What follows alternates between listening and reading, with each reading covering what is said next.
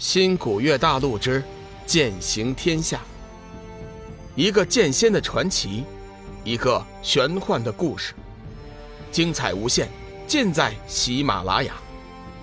主播刘冲讲故事，欢迎您的订阅。第四百八十二集，金色大狼，你们先对付这些阴魂，我直接拿下黑暗祭司。擒贼先擒王，龙宇准备直接将黑暗祭司拿下，到时候抢了他手中的八卦幻阴镜，这些漫天的阴魂就好对付。说话间，他已经射出了数十道剑芒，毁灭了上千个阴魂，杀出了一条通道。罗斯威略微有些惊讶，不过从他的气色上来看，应该是惊而不乱。龙隐呀，你不会是想擒拿了本祭司，来阻止阴魂的进攻吧？黑暗祭司冷笑一声，龙宇冷冷地说：“那又如何？我就是来擒你的。在没有弄清楚我心中的答案之前，我是不会叫你死的。”哼，狂妄！今天。我就叫你见识一下我们黑暗祭司的力量，顺便提醒你一声，我们黑暗祭司可不是那些黑暗阴兵、黑暗魔将所能比拟的。黑暗祭司显然对龙宇以往的功绩十分了解。黑暗祭司微微一笑，将手中的八卦幻音镜抛至半空，双手开合之间，已经多出了一把黑色的狼牙棒。说来也怪，那八卦幻阴镜被高高的抛起之后，并没有影响到阴魂的释放。想不通是吗？实话告诉你，黑暗之主亲手炼制的法宝都是具有自我意识的。这面八卦镜，就算不用我自己指挥，它照样能对你发起攻击，不死不休。罗斯威得意地说道。龙宇表面上依旧是一脸的平静，但是实际上心里头已经荡起了一阵涟漪，心中暗想：这黑暗之主的修为到底强大到了什么地步？能让死灵复活，还能炼制出具有自我意识的法宝，实在是匪夷所思。难道是幽暗之灵？龙宇似乎想到了一些什么，却又无法肯定。我想你一定很吃惊，是吧？不用吃惊，黑暗之主是万能的，以他老人家的力量，即便是创世，也没有什么难的。罗斯威显然是越吹越离谱，龙宇已经从震惊中清醒过来，他记起斩日仙剑，准备一举拿下黑暗祭司。或许他真的能够解答自己心中的疑惑。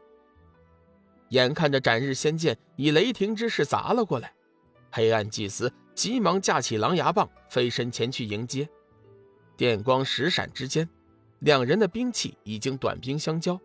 一声清脆的金属交鸣声之后，两人已经快速分开。黑暗祭司已经退后了几步，才堪堪站稳。强大的冲击波。随着狼牙棒顺臂入体，震得他气血翻涌，激荡澎湃。龙宇虽然比黑暗祭司好上许多，但是也后退了一步，稳住身形，可见黑暗祭司的强大。狼牙幻化，黑暗祭司已经在瞬间调整好了心态，将手中的狼牙棒高高抛起。只见那狼牙棒见风就长，瞬间功夫就长大了好几倍。突然，一声高亢的野兽吼叫声传来，眨眼间的功夫，狼牙棒已经换成了一只足有三丈长的金色大狼。金色大狼头独角，全身毛发犹如钢针一般，根根竖起，长长的尾巴上布满了倒刺，上面玄光闪闪，不用说都知道，那倒刺沾满了剧毒。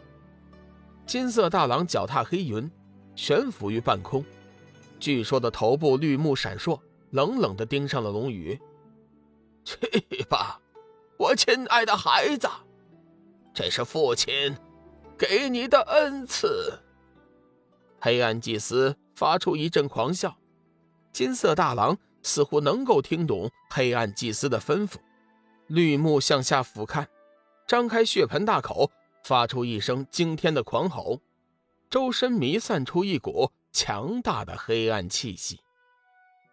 在黑暗祭司的指挥下。金色大狼瞬间宛如流星一般冲向了龙宇，速度之快，甚至和周围的空气摩擦都发出了噼里啪啦的火花。龙宇冷冷地看着金色大狼，面上并无惊慌之色，毫无动静。